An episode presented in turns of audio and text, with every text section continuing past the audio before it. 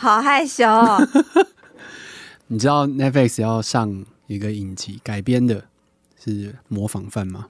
知道，你跟我讲，我才知道。你之前不知道？之前我没有特别留意。哦，好吧。Hello，大家好，我是马力欧，我是啾啾。阅读提案，我们每周轮流提案一本书。本周是我提的《模仿犯》，作者是宫部美幸。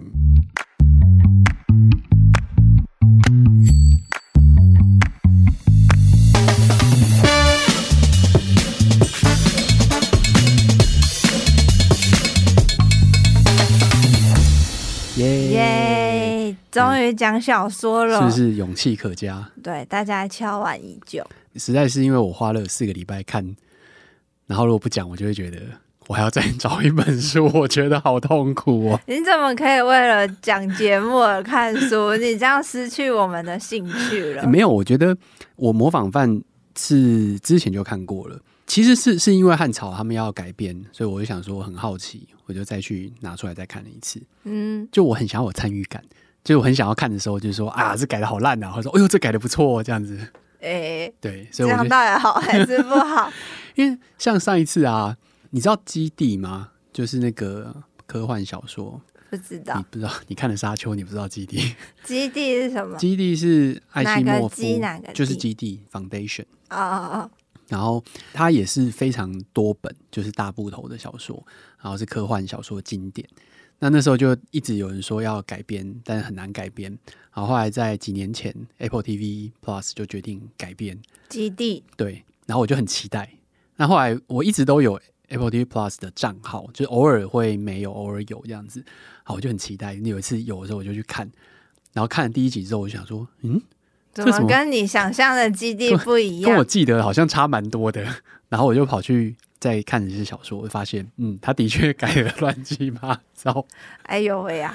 然后很多评价是说，就是他只是用了这个名字跟架构，但其实里面的东西都算是重新改编、另外做了这样子啊。所以这就是我有的时候会觉得，到底看电影前要不要看小说？我就我就会有点。挣扎这件，你有看沙丘的电影吗？沙丘有啊。那你你也现在也看了小说了？我是先看电影再看小说。那你现在感觉？就是电影加油，因为因为沙丘的小说很多，欸，它到后面，嗯。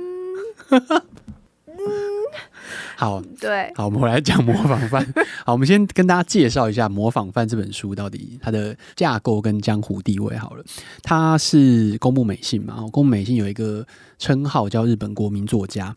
那他在二零零一年出这一本，诶，我看一下，二零零一还零二年出这本书，但总共他花了五年的时间去做连载，所以他是九零年的后段时候开始写。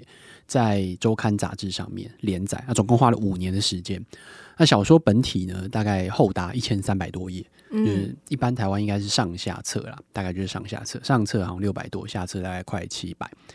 上下册，然后总共出场是三个角色。其实我一直在想，这到底是谁去算这个东西？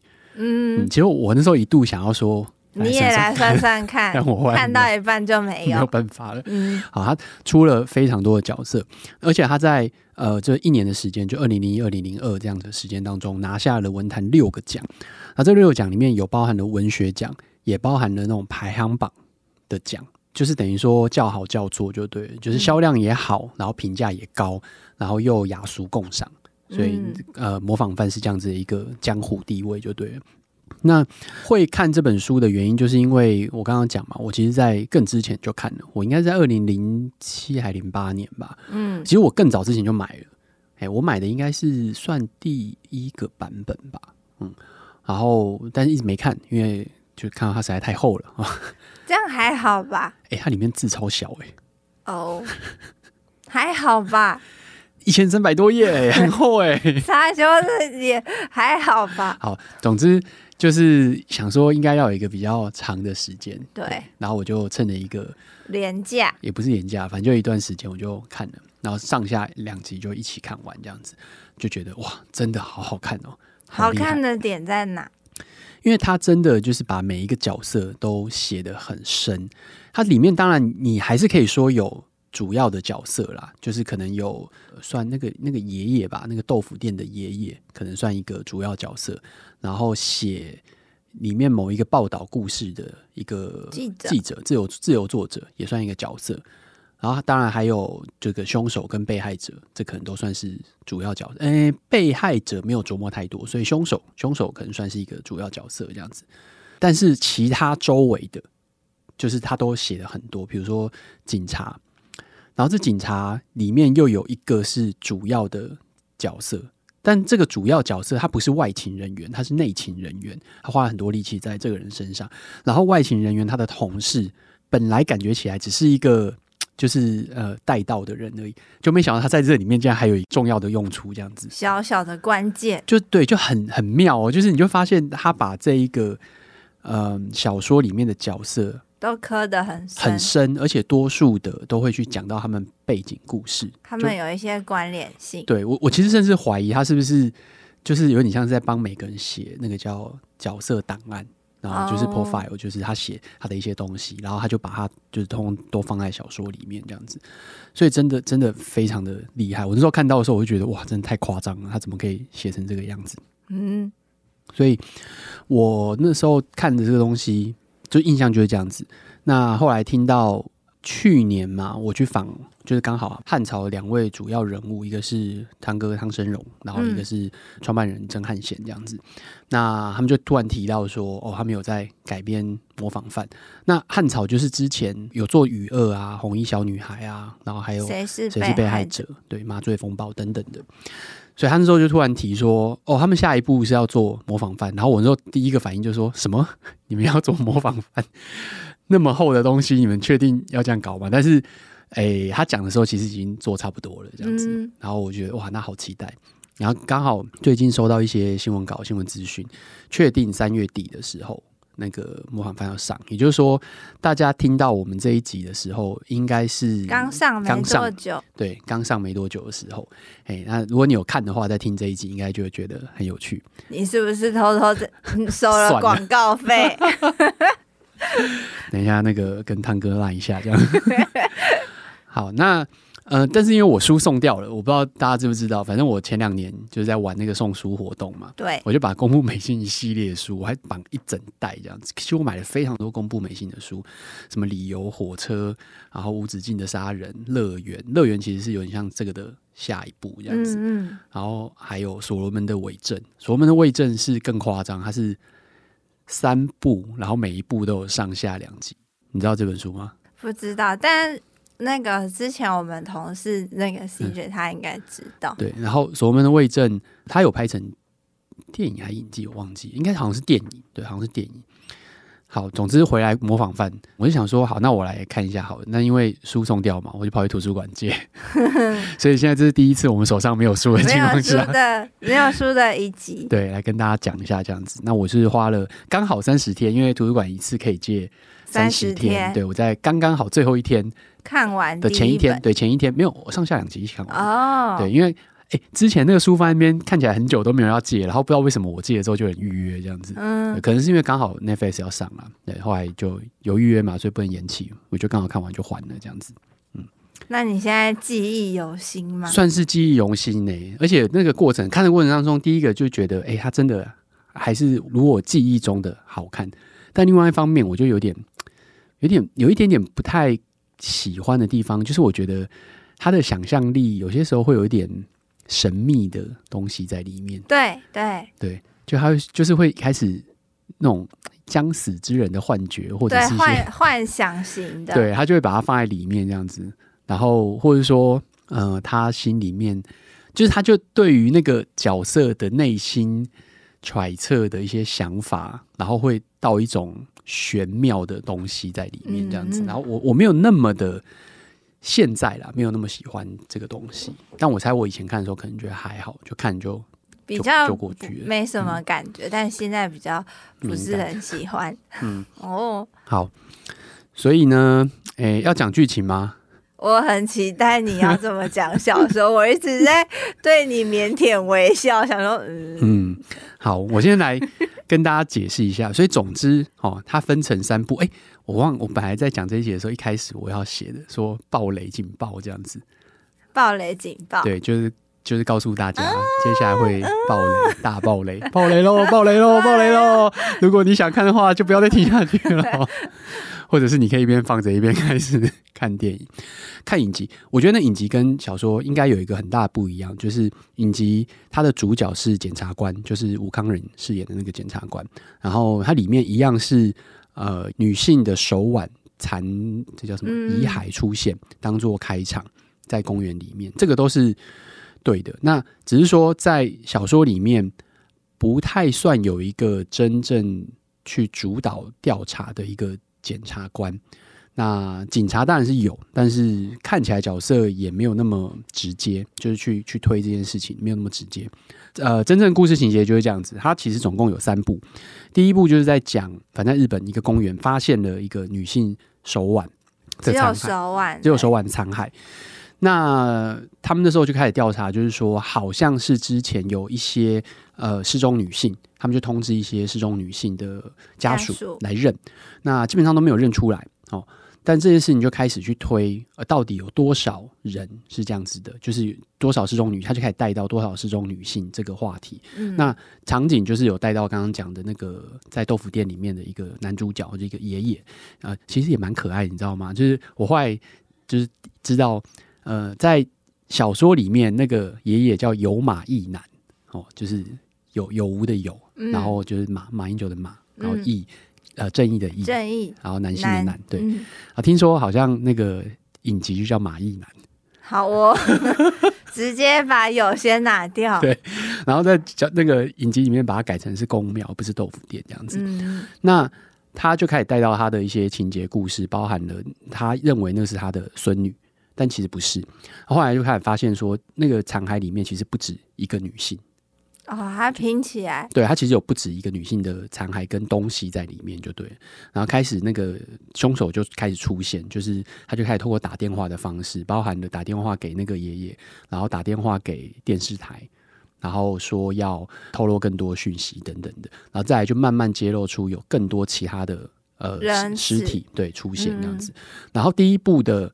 结束就出现在，就是那个警察一直在想说，到底要怎么去追这些东西，然后呃，凶手都没有留下任何的线索，然后也没有找到更多他们，因为那时候的科技也没有那么进步，他们想要去追那个电话追不到，他们现在只那个时候是已经可以定位，但没办法定位到非常精准，就用手机打的话，所以后来他们就一直找不到，结果那个第一步呢，竟然给我结束在凶手自己死掉，哈。好哦，对，就是就是出发生一个在某找到的时候发现他死了，应该说他就是发现在有一个车祸，有一个意外车祸，然后那意外车祸里面就有两具呃三具尸体，然后三具尸体里面有一具是看起来已经死亡比较久的，然后另外两具看起来是车祸当中死亡的，那他们就去查这个尸体的相关背景，结果就在其中一个尸体的居住家中发现了很多那些女性的东西的东西跟。有没有残骸？没有残骸，就很多东西就对了，好像还有一些什么之类的。嗯，所以他们就确认说这两个应该就是凶手。嗯，好，第一步就停在这边，然后第二步呢，就视角就换到了这个这两个人的关系。他开始花整部的时间去解释他们为什么要做这些事情。然后其实并不是那两个死掉的人，并不是都是凶手，就其实只有一个是。那另外一个是他的好朋友，就小时候小时候的同学就对了。那他们。开始去阐述这整个故事，就是这两个人他们怎么样成长，然后成长过程中怎么样带出另外一个真正的真凶，就是主算是主嫌呐。那另外一个就算是他的从犯这样子的概念，那把这东西全部再讲一次。所以其实某种程度上，你已经看到了第一步的结束，表示这两个人已经挂了。嗯嗯嗯。所以你在看的过程当中，你一直在想这两个人到底怎么挂的。啊，就怎么样发生？对，他其实在回溯，把时间推得更前面，嗯、然后开始讲为什么这个人会开始杀人，然后他小时候受到什么样的创伤。那他本来是一个怎么样？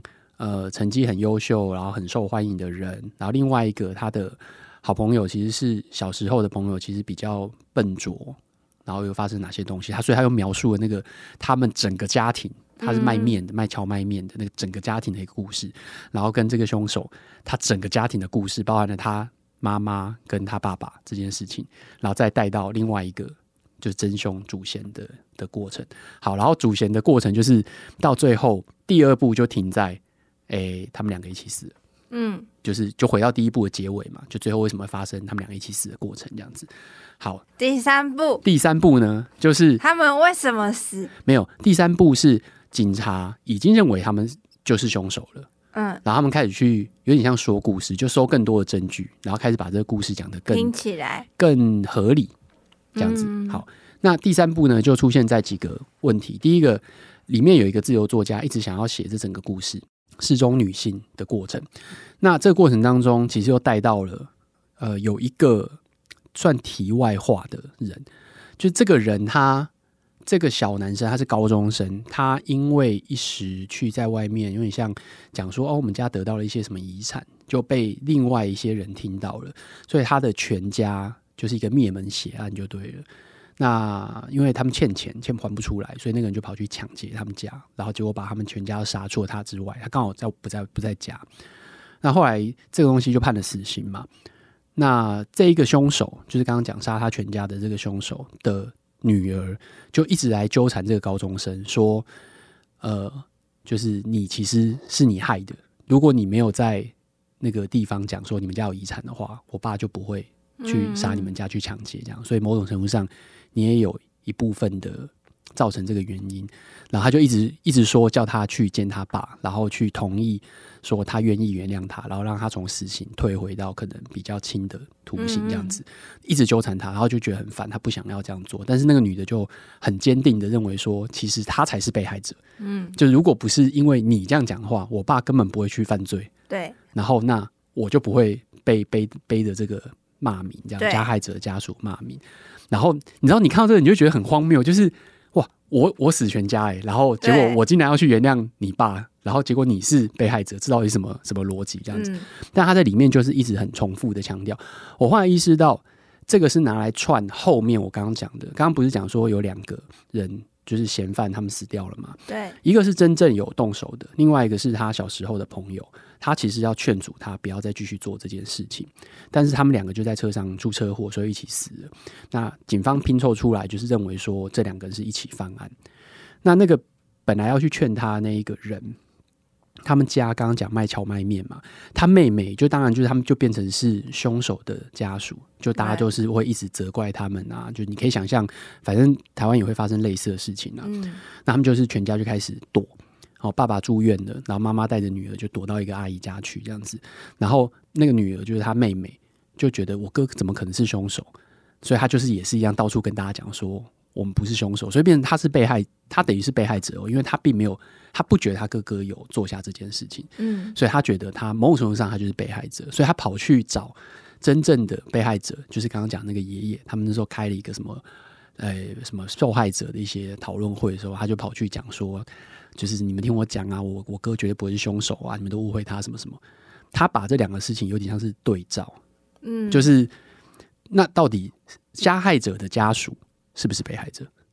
也是对，然后但是，那你用这个身份跑去跟真正的被害者说，你原谅我，或或者说我不关我的事，就是这个是我觉得他在里面就是有把这两个事情连在一起，就是辩证这件事情到底谁才是被害者，谁才是加害者？嗯、就除了除了凶手之外，好，所以第三步呢就开始推这个剧情，就是刚刚讲的这个妹妹，她就到处找人家讲说，我哥绝对不是凶手，那真凶。在这个时候已经有点忍不住了，因为真正的凶手把这两个人不小心，这两个人自己就挂掉了嘛。但他一直很想让大家知道这是他干的。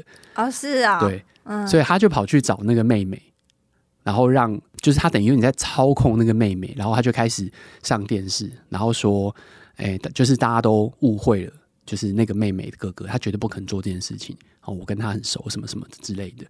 然后大家就开始想说，那到底谁是凶手？因为他们已经警察已经确定。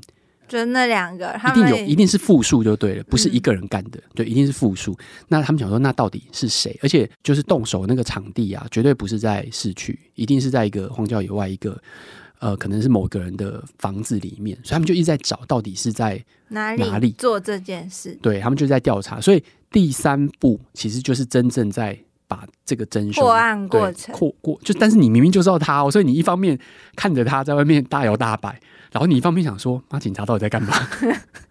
被耍的团团转。对，那当然最后他还是有结束这一切，然后其实他后面也有真正带出来，就是模仿犯的这个书名到底是为什么？什么意思？对，因为他其实后面的核心，他其实也透过模仿犯这个概念，就是说它里面其实常讲说，其实人都是一个模仿的动物，就是我们一直在参考别人怎么做事情，一方面在暗喻说，其实人不太能够做。独立自主的决定，我们会从众，我们会被到社会压力去做一些事情。然后另外一方面也在讲说，很多很多案子可能都是跟之前有关，他可能看一些东西。那最后他们就是靠这个方式去刺激那个主线，说其实你也是模仿人家哦。然后主嫌就大暴走这样子，呃，用这个去刺激他，然后让他觉得。哎，没有，然后把所有事情供出来。对对对，就 对，就是就对，就是类似这种，就是你一直刺激他，因为他就是一个心高气傲，觉得你们都不知道，然后我弄了一个这么大的东西，我是上帝视角，我是最强的人，我是神，对，我在嘲笑你们，你们都不知道。然后，但是有一个人跟他讲说：“没啊，你这个人跟人家学人家的嘛，你是模仿人家的，只走别人的路而已。”对啊，然后他就大暴走了，就被抓走。对。好，那所以大概就是讲，就整个整个情节就是这样子。大爆雷，对，大爆雷，不知道他有没有 看完这个东西？我们还跟他讲说，这不是一个说书的节目，然后我们把书都讲完了，书讲完了。好，几个几个东西啊，第一个，呃，你你有你有看过连载小说吗？我后来想到，觉得这件事情好有趣哦。连载应在杂志或报纸上，杂志跟报纸还真的是没有。我有看过连载漫画啦。你有看？有，我也我也不追那个。你也不看漫画连载的？我不我不追剧，就我不追剧，也不追漫画。嗯、就你要出完之后再说，对，在一起看。但是《哈利波特》在出的过程，我应该算是有追，可是它不是连载，对，它不算连载。对，它它是一本啊，它是一本一本的啊。但是它一本还是有上下学期之类啊那种。它没有，我觉得它我说连载就是它一次就是什么三千字、五千字这样子。你说的，对。嗯没有，没有，我我也没有，没有主动追。但是如果是单看，可能某一集某一集的经验是有的，但就不是在杂志或报纸上这样子。应该以前我会跟我表哥一起看那个连载漫画，他对啊，就是漫画来生番哦，日本原文，哇，好厉害。对，然后我只是 看图而已。我我们以前小时候，我大概国可能高中。大学可能还有，就是看那几个漫画周刊或月刊连载，嗯、还会，后来就没了。神奇宝贝，对啊，后来都没有看连载，就是就是真的就是出那个单行本的时候，嗯，所以所以没有，只是一个 想到而已。好，那另外一个就是，那你有看过宫部美幸的小说吗？有啊，你就是就是你为了讲这集，我前几天就去看了一下他其他的那个小说，哦、然后就买了这个《千代子》嗯。这是新的吗？它是它是它是短篇哦，然后它总共里面好像有四个还五个，嗯、我也看了，嗯，就是所以你刚刚讲说它有一点玄妙成分的那个，在他小说里面，我觉得这本书完全看得到。它它其实蛮多类型的，宫部。真的很强，就是他，呃，除了推理之外，社会推理之外，他还有玄幻小说，他有时代小说，你知道吗？时代小说是日本一个很独特的派系小说类型，是讲过去的，还是在某个时间某某个特定时代，专门讲江户时代的哦，就很特定的一个时代的小说，这样就叫时代小说，嗯、非常特别。然后宫部也写这个这个东西，而且写的不止一本，写蛮、嗯、多本的，哇。然后奇幻也有，就是他的确有写一些奇幻小说，嗯，嗯，他还有写写过一个叫《勇者物语》，超级电动，他是电动的那个。哦，他是电动迷哦，公布是个电动迷，哦、对，公布是电动迷，哎、嗯，宫部美幸是应该是女生，女生，女生，女生，对，他真的是很厉害，就是他他写过《勇者物语》，然后《勇者物语》是他所有影视化。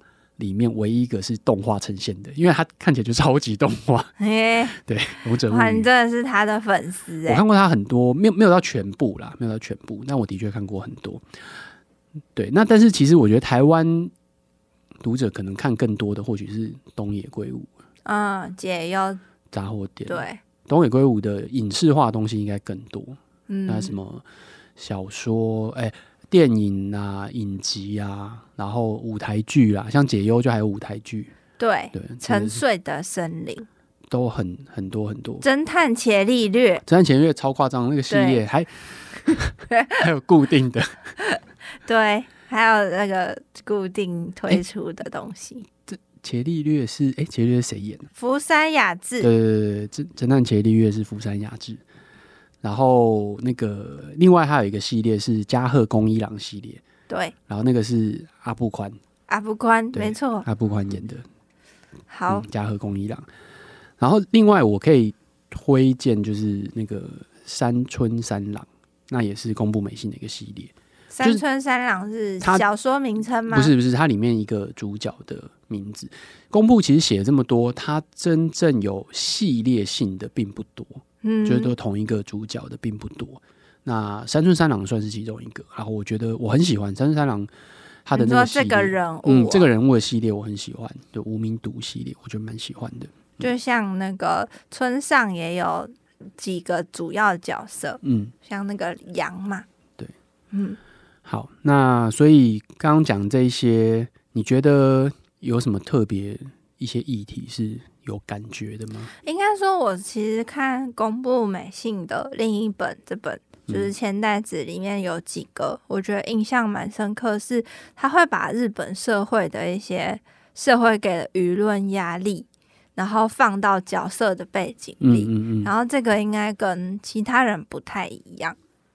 我觉得他会他的特色吧，嗯，他会他在写就是如果是社会小说、社会推理的时候，他会把当时的一些氛围写进去，然后当时的一些状况，像他里面有写到呃法拍屋，嗯，就是他有一本小说是是理由还是火车我忘记了，反正就是他写到法拍屋，那那个时候在日本社会里面，法拍屋是一个是一个议题，就是说。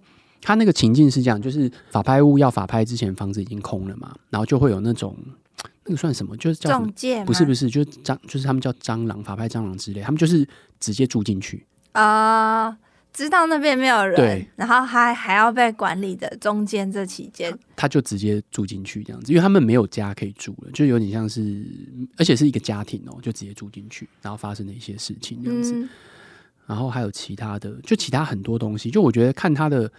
小说你会看到日本的很多问题在里面，另一个面向的日本，嗯，就很多社会议题在里面，嗯，所以其实我觉得，就我觉得他让人家很很，而且他还会写那个人性的这个部分，就可以把人性刻画的，就有一种，对啦，人，对啊，对对啦，人就是这样。的，而且他的角色写法，像我刚刚讲的那几个主要角色啊。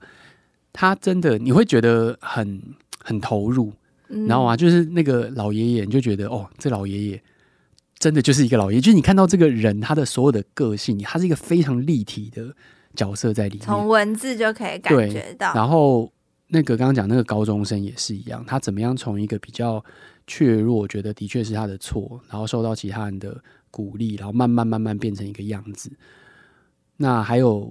刚刚讲那个有一个警察做内勤的，那个内勤警察是怎么样去做？他写的超级细，他就跟你讲说那个警察内勤工作在做哪些事情，嗯，然后他会带他的同事是做哪些东西，然后那个时候是九零年代末期嘛，对吧？所以要怎么样去用电脑去做哪些东西啊？然后按照什么顺序去排这些资料啊？然后如果今天呃外勤警察要来。还要怎么调资料？对，调资料这样子。哦，嗯，写的超级细。他应该调查了很久。然后还有，哎、欸，我看他还有讲，你说他写十一年呢、喔？没有五年，连载写了五年。然后还有那个，哎、欸，刚刚讲那个自由作家嘛。然后那个自由作家是一个女生，嗯嗯，在书里面是一个女生，她是从就是不想要做固定，就是那种。一般上班族，然后开始写外稿，然后写外稿过程当中认识了她后来的老公，嗯，然后老公是那种开铁工厂的二代，小本生意啦，然后他就是说要住他爸妈家，哎、欸，没有，他就说他结婚不会辞去他的工作，然后也不会住他爸妈家，就跟一般日本那个很不一样这样子。然后他就说哦，没关系啊，你就继续做你想要做的事情，我也很支持，全力支持你。对，然后但是哎、欸，他妈妈也就她婆婆也很厉害，就是说，哎呀，反正我们还有多一个房子嘛，就在我们这附近，你们就搬进来啊。嗯，对，就住在他们家附近这样子。虽然他没有住在他们家。然后他也不会随便进来这样子，但是就是比如说他是在他掌控之下，对对对对，他说什么？我一走出来，然后去晒衣服的时候，就可能睡到下午，因为他就自由工作者嘛，然后可能就是别人就会去打小报告，这样跟他婆婆打小报告，嗯、好可怕哦！对，他就是会写很细的这种东西，嗯、然后让你我觉得可以感受到，或者说呃，读到日本很多社会面向的东西。那当然，它就不会是你。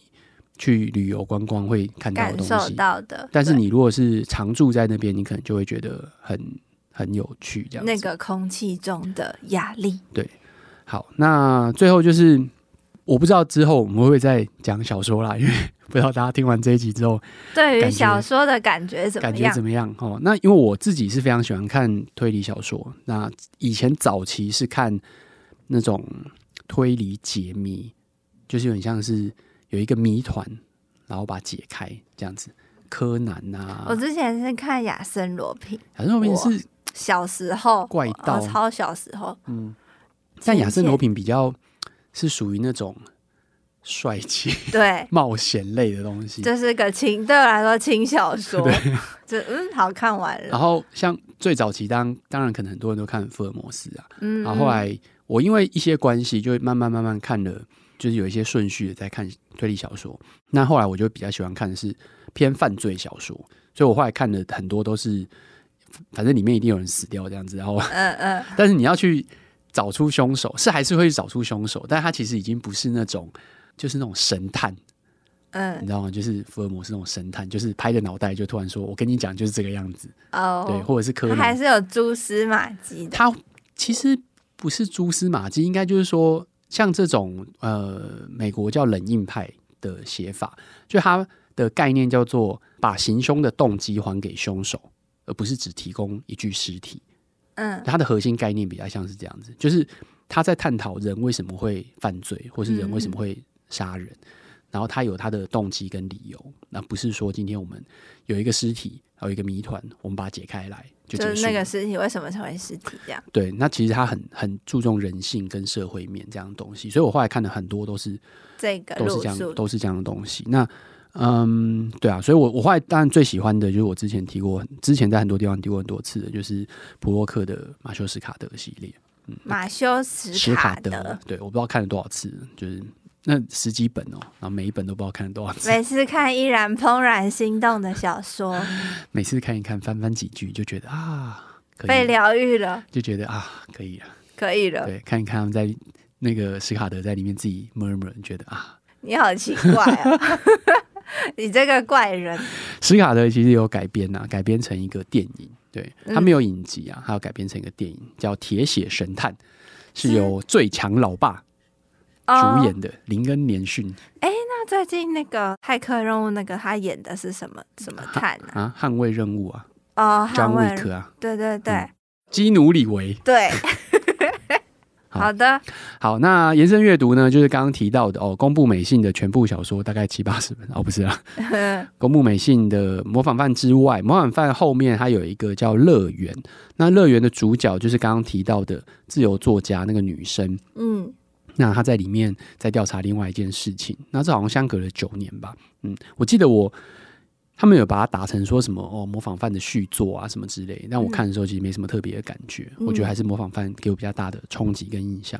那另外就是刚刚提到的有一个叫呃山村三郎系列，嗯，嗯那从无名读开始的是非常有趣的一个系列。那作者人物为主，对，因为他自己是一个大财团。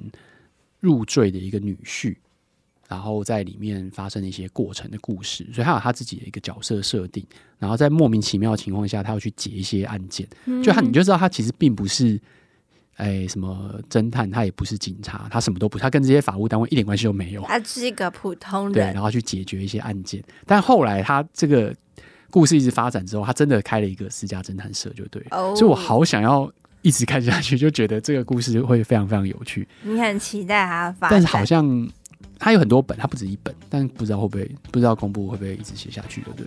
好，好，然后再来就是刚刚讲的东野圭吾，如果以呃系列来讲的话，加贺恭一郎系列，然后我觉得比。这个人吗？对，我觉得比因为就是恭一郎系列，就新参者这个系列，我觉得比伽利略再冷硬派一点。因为伽利略有点太神了，就是他会他比较偏神探系列，嗯，就他解完了，然后不跟你讲到底发生什么事情，然后直接把东西跳过中间的过程，你就觉得像变魔术一样。新参者，对，新参者系列，新参者是加贺恭一郎，嗯，那伽利略是伽利略系列这样子。好。对，然后最后就是刚刚讲的，呃，普洛克的马修斯卡的这个系列，都是我个人非常推荐的、呃、侦探推理小说。对，好，那这就是我们这一集的阅读提案，希望你听得开心。如果你对于我们这一集有任何想法的话，小说小说，对，可以来告诉我们。好、嗯，或者是你也可以去看看。那个 Netflix 上面，如果你看的时候，你也可以来告诉我们。哎、欸，啊，也可以先看再听。哎、欸，对，你也可以看到这一集的时候，就是先去看。但我们现在最后收尾的时候，呃，欸、好，不管，反正好。听到这边就表示你已经听完了。对。那如果你还没有看那个我们改编影集的话，可以去看一看。那如果你没有看小说，我觉得。可以看一下啦，因为虽然它很厚，但是真的很值得看。舒压的看。虽然说你听到现在，你已经把整个故事都听完了，架构架构而已，但是还是很精彩。即便你知道这个剧情，我觉得还是很值得看一下。好，嗯，好，这、就是今天的阅读提案，拜拜，拜拜。